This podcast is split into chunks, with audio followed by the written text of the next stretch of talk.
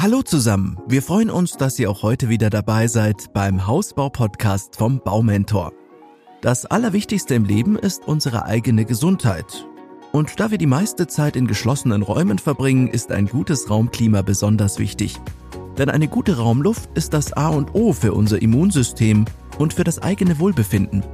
Wir erklären euch heute, wie ihr in euren eigenen vier Wänden ein gesundes Raumklima schafft. In unserer 26. Podcast-Folge geht es nämlich um das Thema Luftfeuchtigkeit im Fertighaus. Euer eigenes Zuhause ist der Ort, an dem ihr euch wohl und geborgen fühlen sollt. Ausschlaggebend hierfür ist ein gesundes Raumklima, welches sehr stark von der Luftfeuchtigkeit abhängt. Sowohl zu trockene Luft als auch eine zu hohe Luftfeuchtigkeit wirken sich negativ auf euer Wohlbefinden und eure Gesundheit aus. Wenn die Luftfeuchtigkeit über längere Zeit nicht optimal ist, seid ihr einem erhöhten Infektionsrisiko ausgesetzt. Das kann sogar zu Kreislaufbeschwerden oder Probleme mit den Atemwegen führen.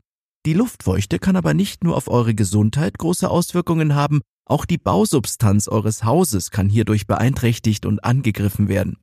Um all das zu vermeiden, zeigen wir euch heute ein paar simple Maßnahmen, mit denen ihr ein gesundes Raumklima schaffen könnt. Aber was versteht man überhaupt unter Luftfeuchtigkeit und was genau ist ein gesundes Raumklima? Das erklären wir euch heute. Beginnen wir mit der Luftfeuchtigkeit. Luftfeuchtigkeit oder kurz gesagt Luftfeuchte definiert den Anteil von Wasserdampf, der sich in der Umgebungsluft befindet. Man unterscheidet zwischen der absoluten, der maximalen, der relativen und der optimalen Luftfeuchtigkeit. Die absolute Luftfeuchte kann man recht einfach erklären. Sie gibt an, wie viel Gramm Wasser sich in einem Kubikmeter Luft befinden. Die maximale Luftfeuchtigkeit gibt an, wie viel Gramm Wasser pro Kubikmeter maximal aufgenommen werden können. Was ihr hierbei unbedingt wissen müsst, ist, dass die Luft nur eine bestimmte Menge an Wasser aufnehmen kann. Diese Menge hängt sehr stark von der Raumtemperatur ab denn warme Luft kann mehr Wasserdampf aufnehmen als kalte Luft. Die Regel lautet also, je höher die Temperatur, desto mehr Wasserdampf kann die Luft aufnehmen. Die relative Luftfeuchte ist schon etwas komplizierter zu bestimmen. Sie gibt das Sättigungsverhältnis der Luft unter Berücksichtigung der Raumtemperatur in Prozent an. Die relative Luftfeuchte ergibt sich aus der Division von absoluter durch maximale Luftfeuchte. Die optimale Luftfeuchte ist keine feste Größe, Kriterien für das passende Raumklima sind die Temperatur und Luftqualität. Sobald diese beiden Werte im Einklang stehen, fühlen wir uns wohl. Und Wohlfühlen ist ein Zeichen für eine optimale Luftfeuchtigkeit im Haus. Die optimale Luftfeuchte ist also ein Wert, der vom persönlichen Empfinden abhängig ist. Jeder Raum hat je nach Nutzung und Beschaffenheit eine eigene optimale Luftfeuchtigkeit. Empfehlenswert ist eine Luftfeuchtigkeit um 50 Prozent. Ein Wert zwischen 40 und 60 Prozent wäre für ein gesundes Raumklima ideal. Die perfekte Raumtemperatur liegt bei ca. 20 bis 23 Grad. Ich muss ehrlich gestehen, dass mir 20 Grad im Wohnzimmer etwas zu kühl sind, aber im Hinblick auf das Raumklima ist diese Temperatur wohl perfekt und zudem hat ja jeder Mensch seine eigene Wohlfühltemperatur. Außerdem könnt ihr von folgendem Nebeneffekt profitieren. Ihr spart Heizkosten. Um die Luftfeuchtigkeit in den einzelnen Räumen einfach und unkompliziert messen zu können, empfehle ich euch ein Hygrometer. Mit einem Hygrometer misst man den genauen Wassergehalt in der Luft. Der Name kommt aus dem Altgriechischen von Hygros, feucht, und Metron, Maßstab. Dieses Gerät solltet ihr nicht zu nah an der Außenwand, nicht an einer Tür oder einem Fenster und auch nicht direkt neben der Heizung platzieren, da bei der Feststellung des Raumklimas viele verschiedene Einflüsse eine große Rolle spielen, solltet ihr in regelmäßigen Abständen Messungen durchführen. Erst wenn ihr dabei dauerhaft die Ober- oder Untergrenze des Raumklimas überschreitet, ist es notwendig zu handeln. Was ist, wenn die Luft im Haus zu trocken ist? Eine niedrige Luftfeuchtigkeit hat Auswirkungen auf eure Gesundheit, denn trockene Luft führt dazu, dass ihr rissige Lippen bekommt. Auch eure Haut wird trocken und es entstehen Rötungen und Juckreiz.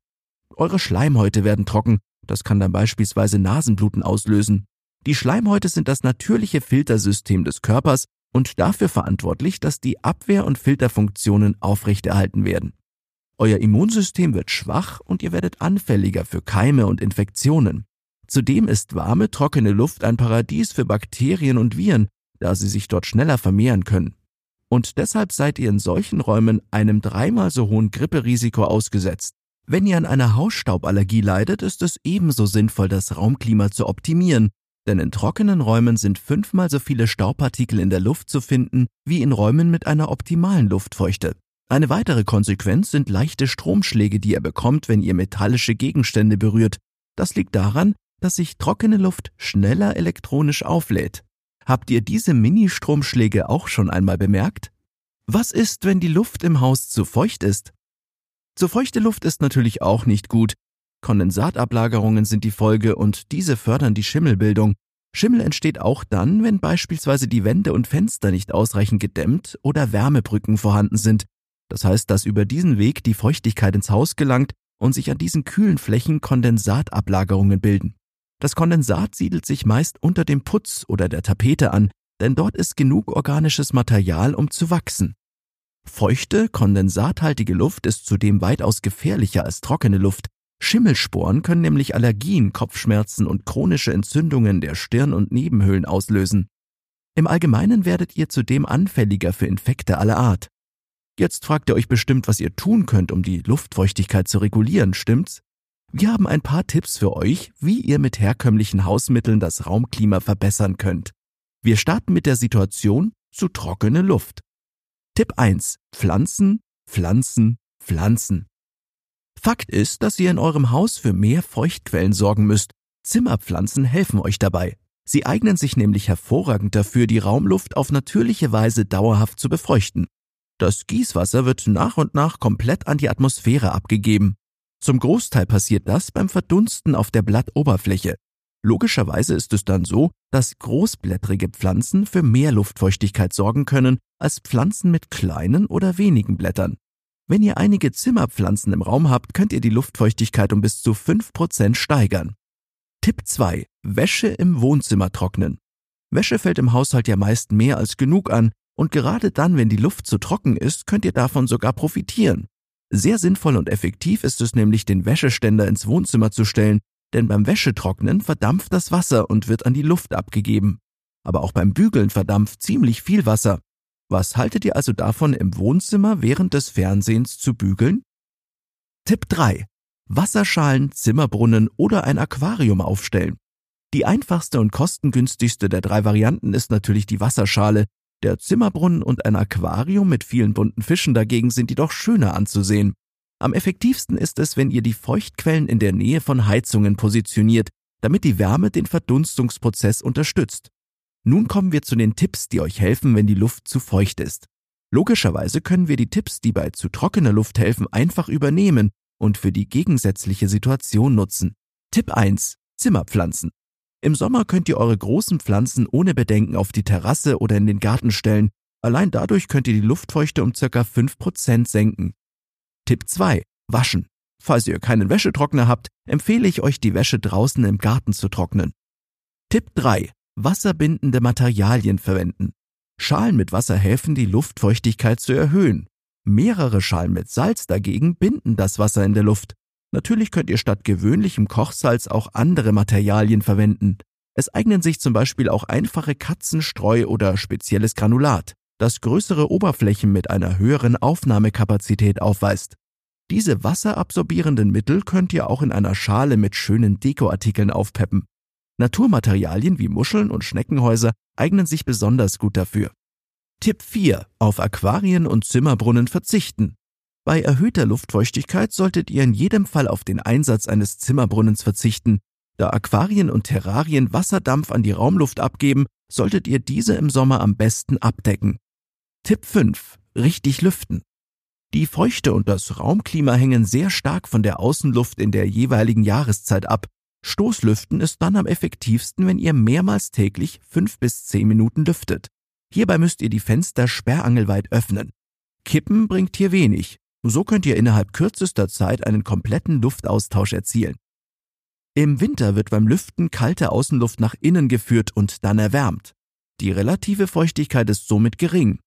Im Sommer sieht die Bilanz umgedreht aus. Gerade an schwülwarmen Tagen liegt die relative Luftfeuchte im Sommer oftmals am oberen Grenzwert.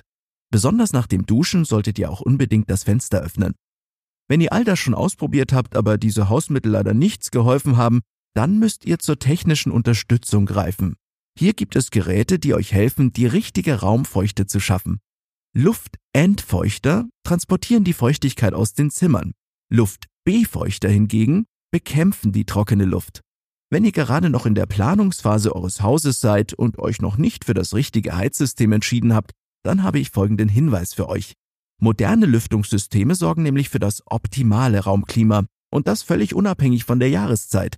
Es gibt inzwischen eine Vielzahl von Heizsystemen, die eine Lüftungsanlage bereits integriert haben, und diese Anlage transportiert die verbrauchte Luft aus dem Haus nach außen.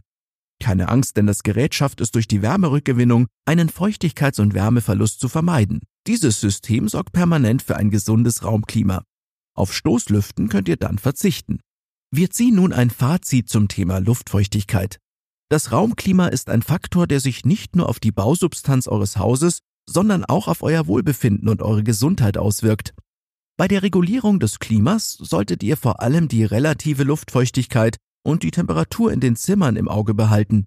Eine gelegentliche Über- oder Unterschreitung der relativen Luftfeuchtigkeit ist zunächst weder für euch noch für euer Haus ein Risikofaktor.